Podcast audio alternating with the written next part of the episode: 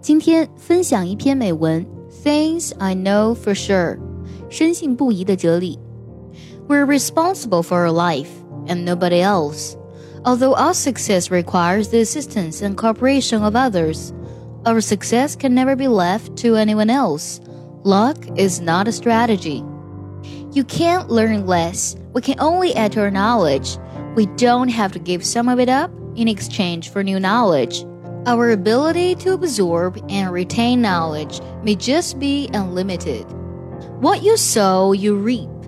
This is also called the law of farm or the law of reciprocity. In order to continue to receive, we must give. You can't ring a bell. No one can change what's already happened. Whatever is done, is done. It's up to us whether we use the experience to learn or allow ourselves to be run by the experience.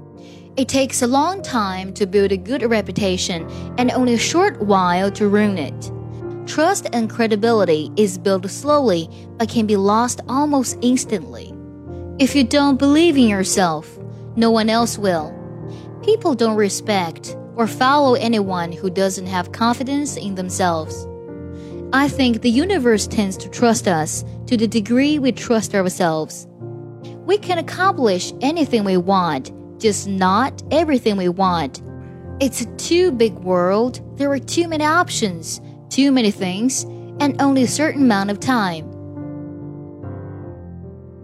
更多精彩课程，关注卡卡课堂公众微信号，微博卡卡课堂。